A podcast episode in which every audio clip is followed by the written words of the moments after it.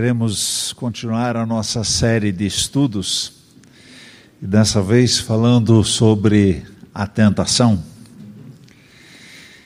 E o texto de hoje encontramos em 1 Coríntios, capítulo 10, os versículos 12 e 13. Então é a 1 Coríntios 10, primeira carta de Paulo aos Coríntios, capítulo 10, os versículos 12 e 13.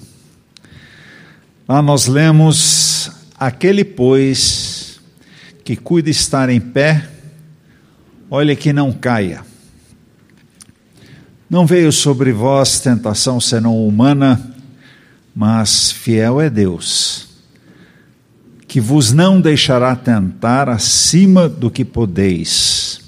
Antes, com a tentação, dará também o escape para que possais suportar. Jesus nos ensinou uma oração. E essa oração nós encontramos lá em Mateus, Mateus 6. E na oração do Pai Nosso, nós temos aqui três pedidos Jesus nos concede o direito de fazermos três pedidos. Nós fazemos o pedido: o pão nosso de cada dia, dai-nos hoje. O segundo pedido é: perdoa as nossas dívidas, assim como perdoamos aos nossos devedores. E o terceiro pedido é: não nos deixe cair em tentação. Interessante. Pão nosso de cada dia dai-nos hoje. Então, esse é um pedido que fazemos para quando? Para hoje. Perdoa as nossas dívidas, os nossos pecados, em relação ao que é o passado. Porque já cometemos o pecado, passou.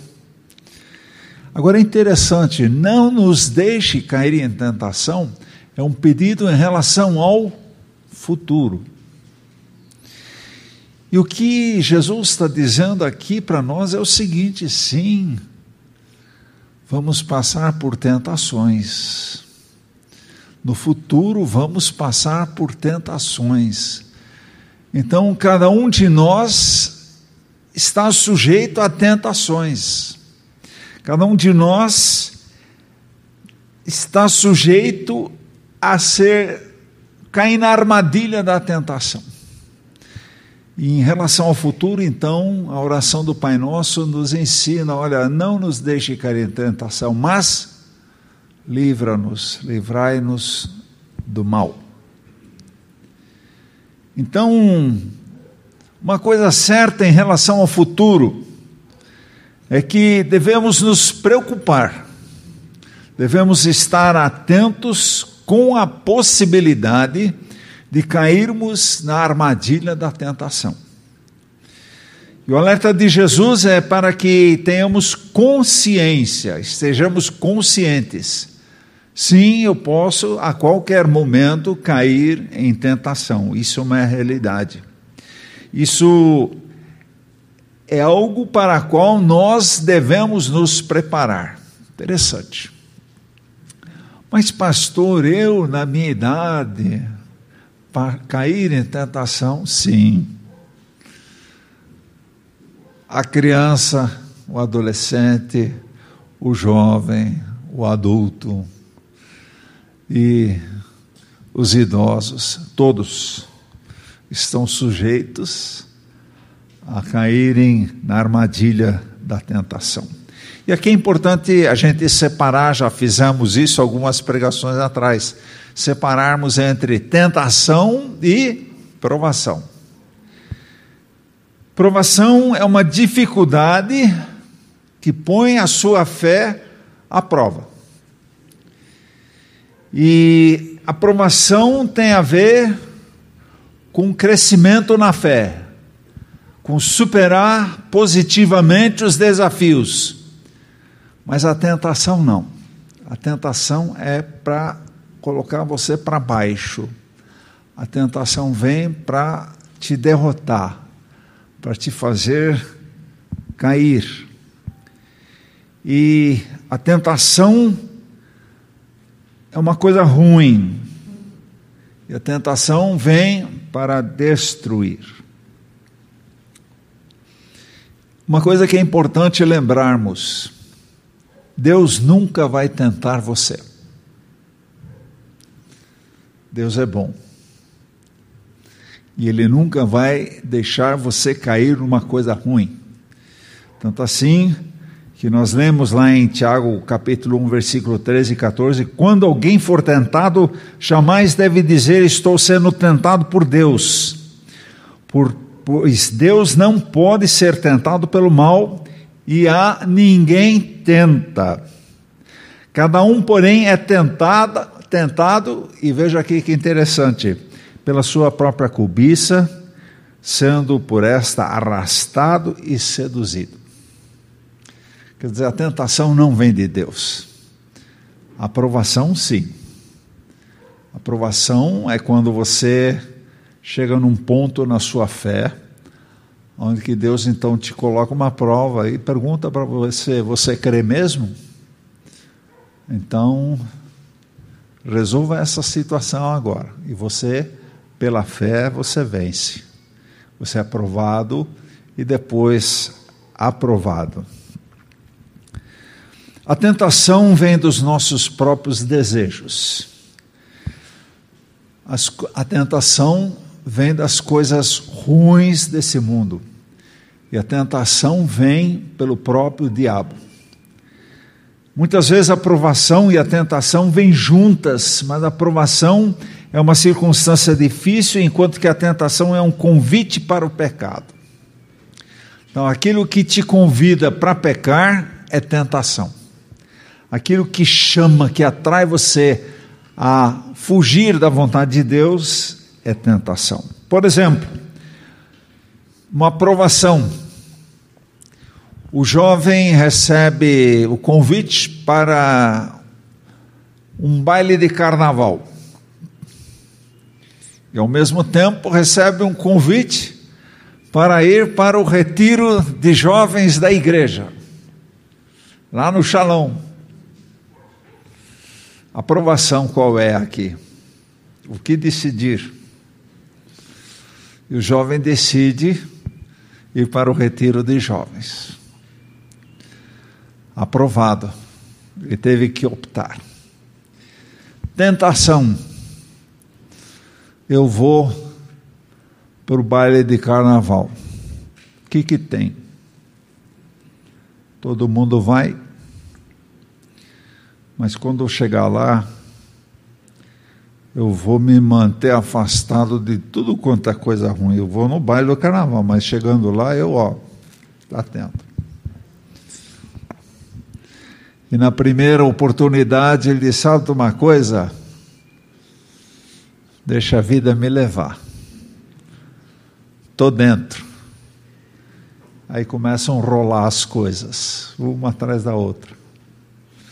É interessante, quando o crente se mete a. aí cai num mundão, ele não, não tem experiência nenhuma. Satanás arrasta, leva para o lamaçal, acaba, humilha. Tentação. O que fazer é realmente a pergunta. E é interessante que a Bíblia ela relata muitas situações. A começar pela tentação da Eva no jardim do Éden. Onde Eda e Adão também. Nós homens entramos junto nessa. A culpada não foi Eva, foi você também, meu irmão. E aí a Bíblia vai relatando as decisões erradas, muitas decisões erradas. E na maioria das vezes, por causa da tentação, os nossos sonhos, os nossos projetos, a nossa carreira, a nossa reputação, os nossos relacionamentos podem estar em jogo. E quanta gente já não perdeu coisas valiosíssimas na sua vida, por quê? Porque cedeu à tentação. Mas, pastor, só foi uma vez, mas aconteceu. Deus perdoa. Deus perdoa. Não interessa o pecado que aconteceu. Não interessa a gravidade daquilo que aconteceu na sua vida, Deus perdoa. Mas a marca fica, as consequências ficam. Então, muita coisa está em jogo quando somos tentados. E o diabo quer o quê? Quer nos arrastar. Ele quer realmente nos destruir. Ele quer nos humilhar. E justamente, é, irmão Odair mencionou aqui a questão do jovem, sem dúvida, na, na mocidade, na, na juventude, é que as tentações são mais agudas e mais nocivas. Uma vez que nessa fase da vida nós somos pressionados a dar resposta e somos pressionados a nos posicionarmos em relação a muitas coisas. Por exemplo, quem seremos? A questão de identidade. Quem eu vou ser na vida? Ou uma outra resposta que o jovem tem que dar: o que eu vou fazer da minha vida? A vocação, o chamado. E depois a questão: com quem eu vou me relacionar? formação de família, e também a quem eu vou servir, ou seja, quem vai ser o meu Deus. Perguntas cruciais, fundamentais que o jovem tem que responder. E aí é que o diabo realmente entra. A concupiscência entra e todos os outros, outros fatores que levam à tentação. Para quê? Para desviar do caminho para desviar do caminho. E através das tentações, o diabo ele fará tudo para nos desviar do foco e nos impedir de fazermos as boas escolhas. As boas escolhas. Não, não amem o mundo, nem o que nele há. Se alguém amar o mundo, o amor do Pai não está nele. Pois tudo que há no mundo, a cobiça da carne, a cobiça dos olhos e a ostentação de bens, não provém do Pai, mas do mundo. O mundo e a sua cobiça passam, mas aquele que faz a vontade de Deus permanece para sempre. Pastor, o senhor está dizendo que é para eu levar a minha vida de jovem, a minha vida levar uma vida de carola,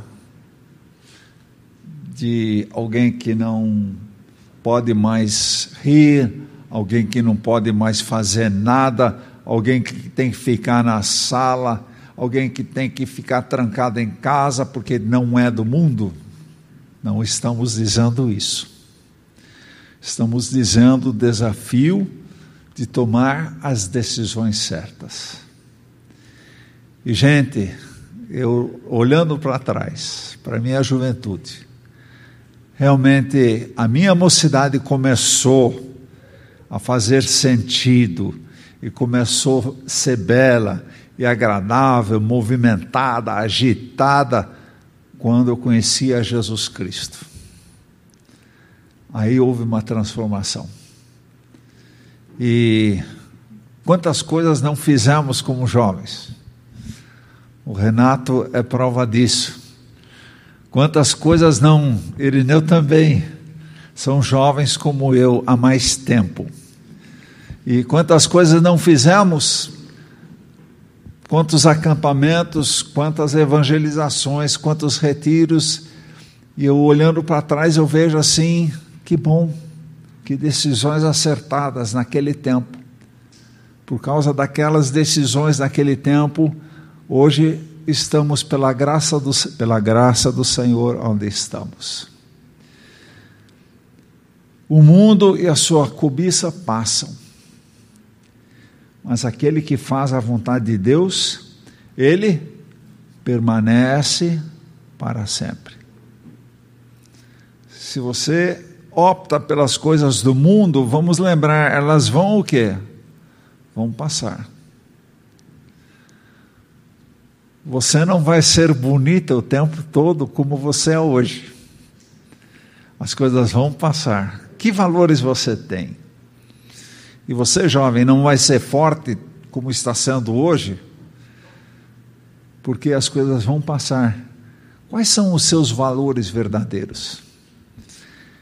E a gente olha para o mundo e vê muitas coisas lindas, mas elas passam.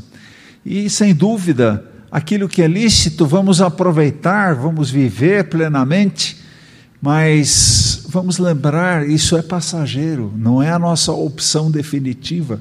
A nossa opção definitiva deve ser outra.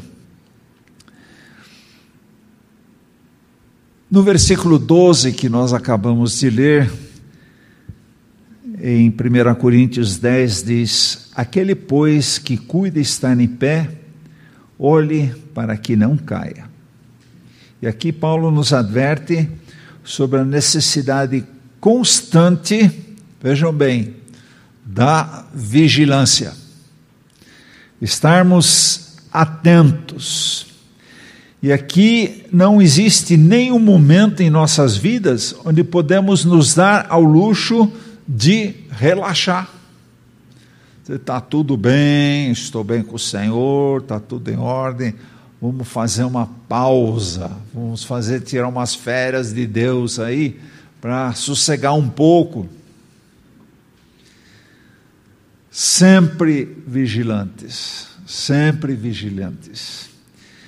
Quem está em pé, graças a Deus por todos aqueles que estão podendo ficar em pé hoje.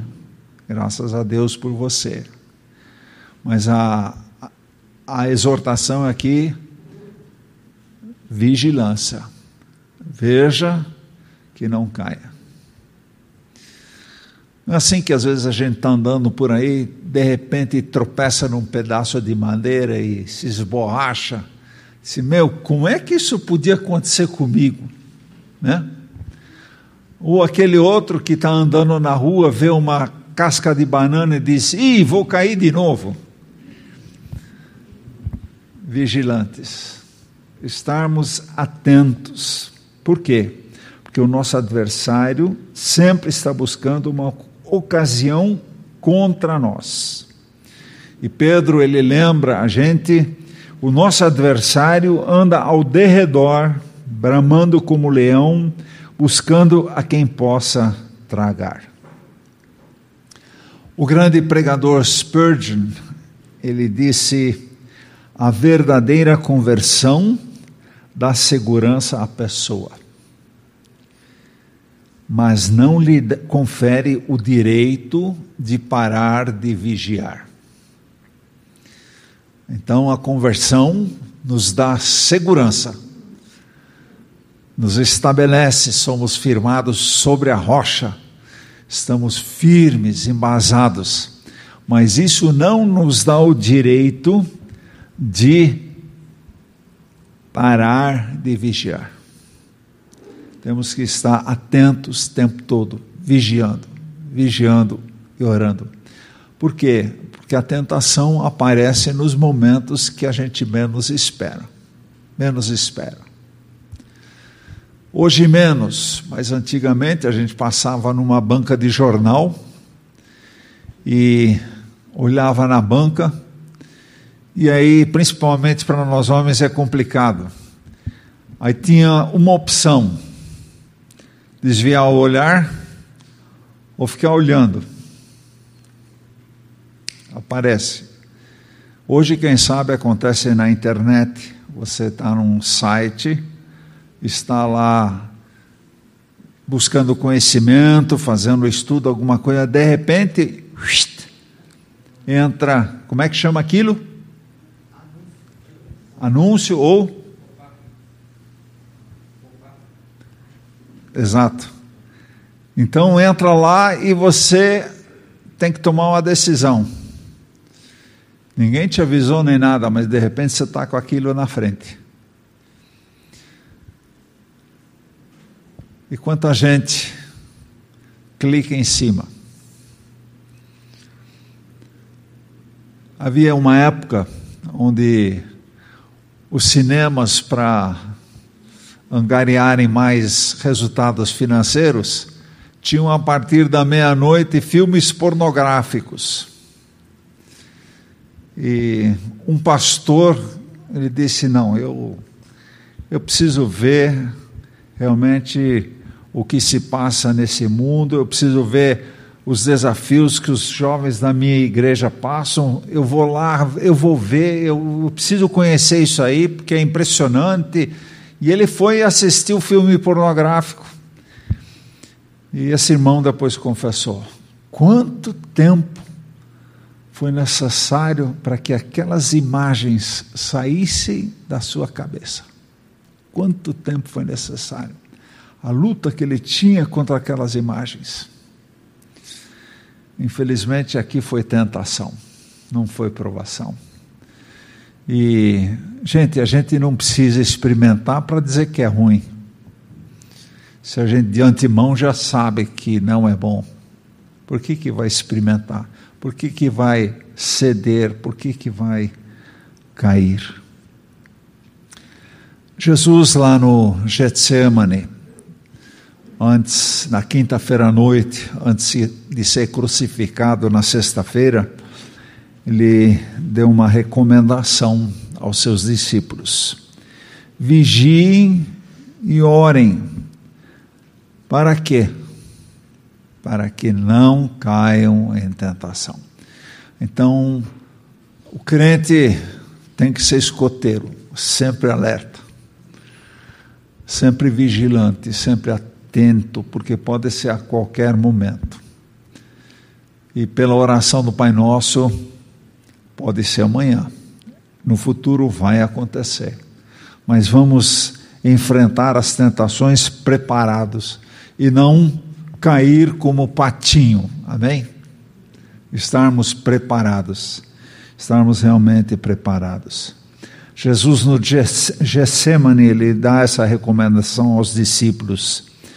E, e ele diz também: o espírito está pronto, mas a carne é fraca. O espírito está pronto. Eu quero.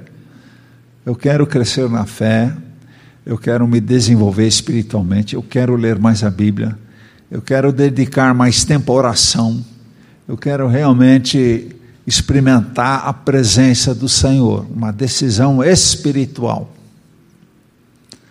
Aí, de repente, vem que desafio colocar na prática.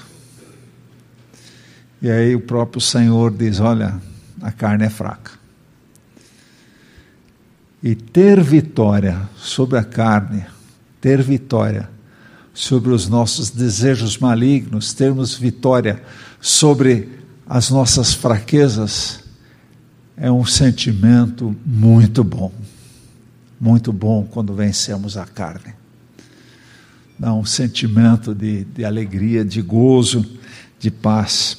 E de fato, nosso, em nosso espírito tomamos decisões de agradar em tudo a Deus, mas falhamos quando os frutos ou o fruto do Espírito Santo não prevalece sobre o fruto da carne. Lá em Gálatas nós conhecemos bem as obras da carne. Imoralidade sexual, impureza, libertinagem, idolatria, feitiçaria, ódio, discórdia, ciúme, ira, egoísmo, dissensão, facção, inveja, embriaguez, orgia e coisas semelhantes obras da carne. Elas estão aí. Elas querem sempre de novo se manifestar. Ódio. Irmãos, existem sim fases na nossa vida onde que temos seríssimos problemas com pessoas. E a coisa sobe. A ira, a explosão, o ódio, falamos coisas que não devemos e a gente nota, e a carne está vencendo de novo. Eu queria ter ficado quieto, mas não aguentei. Explodi. E a gente tenta se justificar sempre de novo, mas isso é o que? É realmente é a carne se manifestando, subindo. E não adianta dizer que eu não tenho problema com isso, isso já passei por isso, estou em outra fase da minha vida, não. Acontece sempre de novo, onde que a gente perde as estribeiras, perde o controle, realmente está fora de si, e depois de um tempo a gente diz: que, que coisa, falei de novo, tinha que acontecer, não precisava, e a gente lamenta profundamente.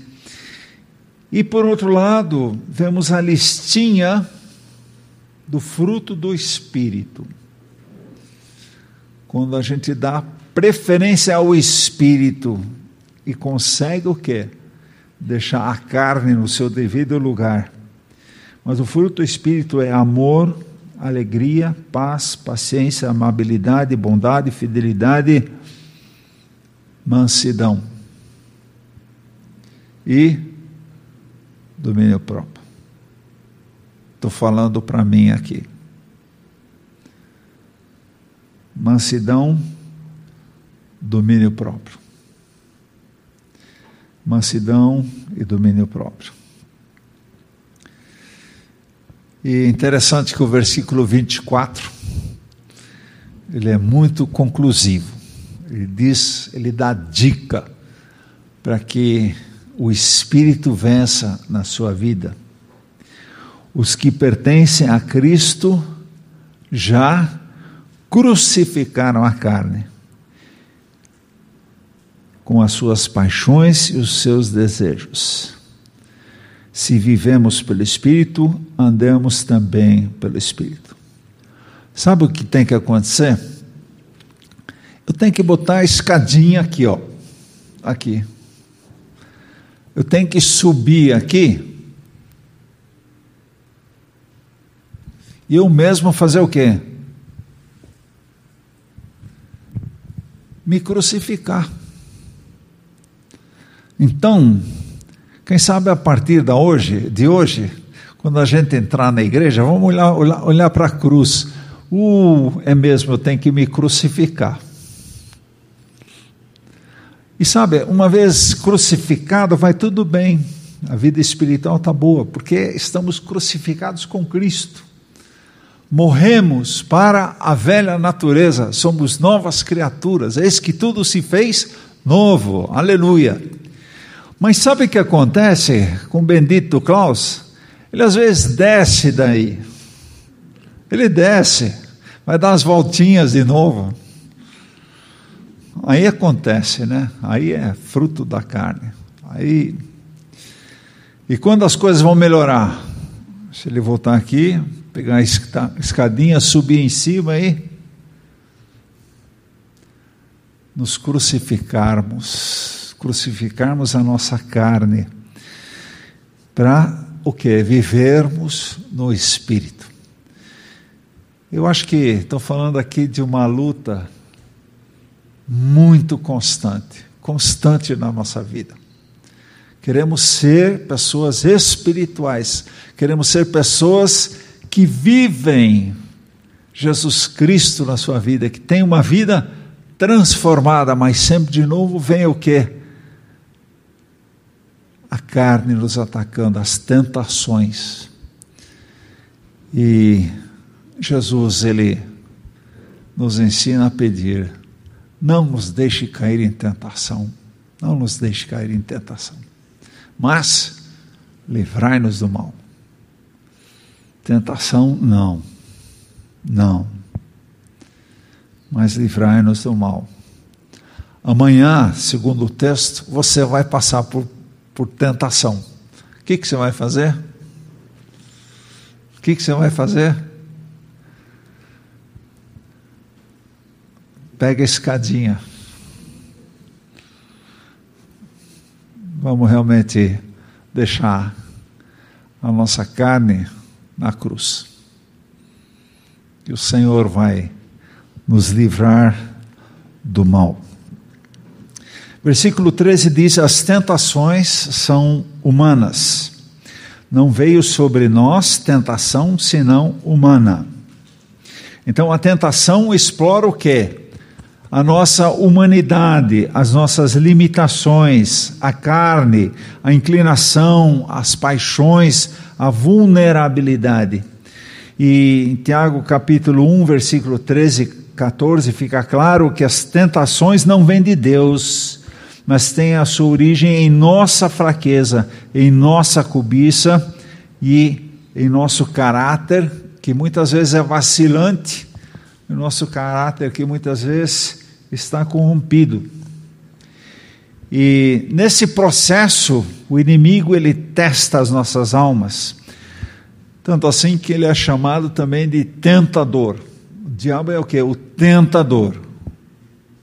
Ele é chamado assim porque realmente ele tenta e ele tenta explorar esse esse nosso lado humano.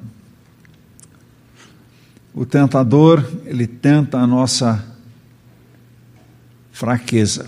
E é interessante a gente olhar para Jesus no deserto, quando o diabo foi tentar a Jesus. Jesus estava debilitado, sem comida, 40 dias no deserto.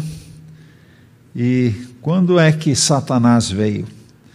Veio no momento da sua maior necessidade e da sua maior fraqueza. Esse é o diabo. Ele vai te atacar no momento inesperado, mas um momento de fraqueza. Jesus tinha fome. E qual foi a oferta? Está com fome? Pega essa pedra, manda virar pão. Jesus logo entendeu. Isso é tentação. Segundo lugar, Jesus nos tenta, não, perdão, não Jesus. O diabo nos tenta no lugar onde somos mais vulneráveis. Qual é a área fraca da sua vida? Qual é a área que você sente que você tem mais dificuldades, onde sempre de novo o diabo pega. Então ele vem nos lugares mais vulneráveis da nossa vida. E o diabo sugere para Jesus: te joga lá de cima, porque aí os anjos vão te pegar e você vai pousar são e salvo aqui embaixo. Qual era a grande luta de Jesus? era o reconhecimento.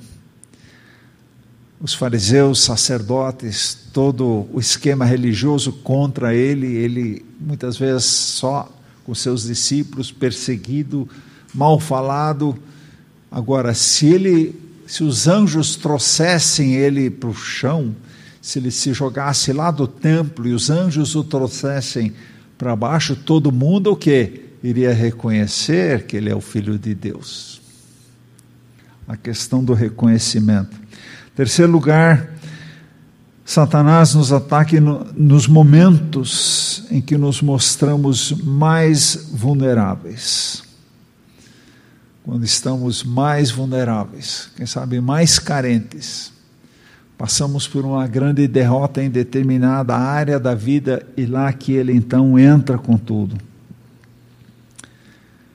Por outro lado, também podemos cair nas nossas áreas fortes. Não, isso nunca vai acontecer comigo. Nessa área eu tenho experiência, nessa área já passei por muitas. Também lá vem a tentação. Portanto, são as áreas carentes, as áreas mais fracas que não nos dão orgulho, que nos trazem problemas, que são as áreas preferidas para Satanás atacar. Hoje de manhã, gostaria de deixar uma pergunta contigo, três perguntas. Qual a sua maior necessidade? Qual a sua maior vulnerabilidade? Onde você é mais vulnerável? E a terceira pergunta é: quando você é mais vulnerável? Porque às vezes as tentações também têm a ver com o horário do dia. Quando você é mais vulnerável? E aqui uma notícia animadora. As tentações não apenas testam a nossa fidelidade, mas mostram também a fidelidade do Senhor. E aqui Paulo diz no texto que lemos hoje: Fiel é Deus que não nos deixará sermos tentados além das nossas forças. Na tentação, Jesus está junto. E Ele vai cuidar para que a tentação pela qual você está passando não seja maior do que você pode suportar. Ah, quer dizer que eu tenho condições de suportar as tentações pelas quais estou passando? Sim, pelo texto é muito claro que você tem condições de vencer as tentações pelas quais você está passando. Porque Ele é fiel, Ele está junto nessas horas. Mas eu tenho derrapado, eu tenho caído. Irmão, irmã, você tem condições de vencer a tentação. Amém? Vamos repetir: você tem condições de vencer a tentação, porque nós não seremos tentados além das nossas forças. E mais, Deus é fiel. Ele está conosco na hora da tentação. Amém? Então, não tem mais desculpa. Caiu na tentação porque falhou, porque você teria condições de vencer a tentação. O Senhor é fiel. Ele não permite que as tentações sejam acima da nossa capacidade de resistir. Não importa que tipo de tentação você enfrenta ou enfrentará, você é capaz de resistir. Isso então nos leva a duas conclusões. Em primeiro lugar, eu sou responsável pelas minhas quedas.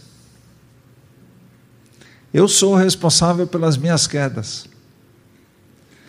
Porque a tentação pela qual eu vou passar ou estou passando, a palavra diz que, primeiro, eu tenho condições de enfrentar, porque não vou ser tentado além das minhas forças, e outra, Deus está comigo. Então, se eu cair, eu sou culpado.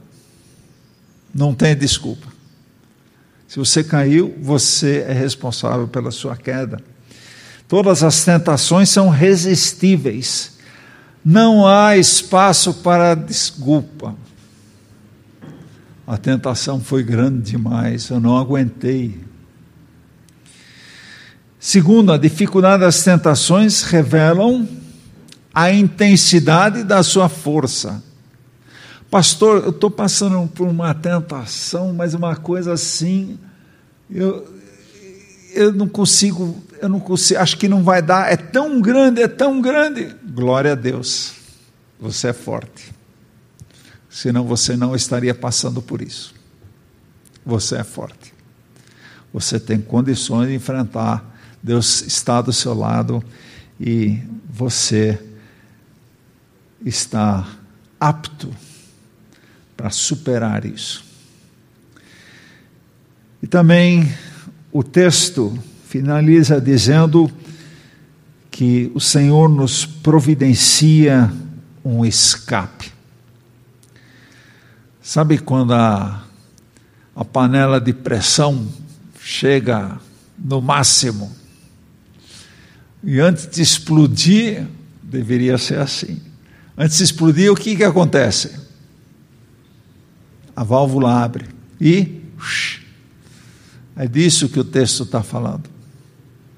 Vai ter escape, vai ter uma saída, vai ter uma saída, porque o Senhor nos providencia um escape. Vai ter saída. Como? Onde? Não sei, mas a promessa é: vai ter uma saída, vai ter um escape para você. Fico imaginando José do Egito, lá em Gênesis 39, preso, sendo levado como escravo para o Egito. Ele teria tantos motivos para se rebelar, para fazer, para aprontar, e aí ele segue o seu caminho, resistindo a tudo. Ele se torna servo de Potifar e é reconhecido como excelente administrador. E ele é forte, ele é jovem, e ele cai nas graças da esposa de Potifar. E vem o convite, vem a tentação. Ninguém está vendo maridão viajou, estamos aqui só nós dois, somos adultos, temos liberdade de fazer o que nós queremos. Enfim, aquele ambiente, aquela coisa toda. Eu acho interessante a reação de José. O que, que José fez? Ele não falou nada. Ele fugiu. E às vezes é isso mesmo. Diante da tentação, você não tem condições de ficar perto, você, senão você sabe que vai cair, mas você pode o quê? Pode fugir. E José fugiu, só que a veste dele ficou com a esposa de Potifar. E depois ela pegou a veste e disse: Olha, ele queria abusar de mim. E aí José vai preso, e o restante da história vocês conhecem mas por causa dessa decisão de não cair em tentação, por causa dessa decisão, José se torna o segundo homem mais importante do Egito. Amados, a gente não imagina a bênção que se pode tornar o fato de você resistir à tentação, de não cair, de seguir no caminho do Senhor. Amém? Vamos ficar em pé e vamos orar.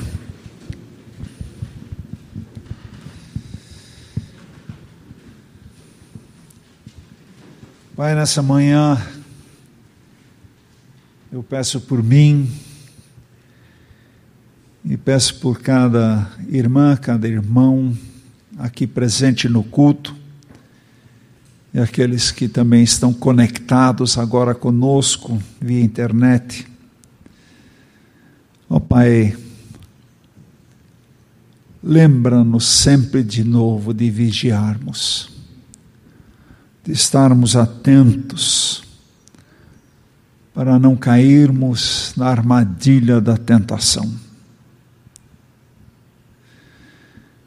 E nós queremos te agradecer, ó Pai, pela promessa que o Senhor nos dá, de que o Senhor não vai permitir que as tentações pelas quais passemos sejam acima daquilo que podemos resistir. Ajuda-nos a sermos vitoriosos sobre o pecado. Meu Pai, também queremos te agradecer, porque o Senhor providencia um escape, uma saída. As coisas vão melhorar, as coisas estarão sob controle quando pudermos andar pelo escape que o Senhor oferece. E que tua graça, a tua bênção, esteja sobre cada um de nós, que possamos, ó Pai, também a iniciar hoje, estarmos atentos a respeito de amanhã, para que andemos nos teus caminhos, frutificando, dando, Senhor, resultados que te agradem e sendo vitoriosos sobre as tentações, sendo vitoriosos sobre as nossas fraquezas. Em nome de Jesus. Amém e amém.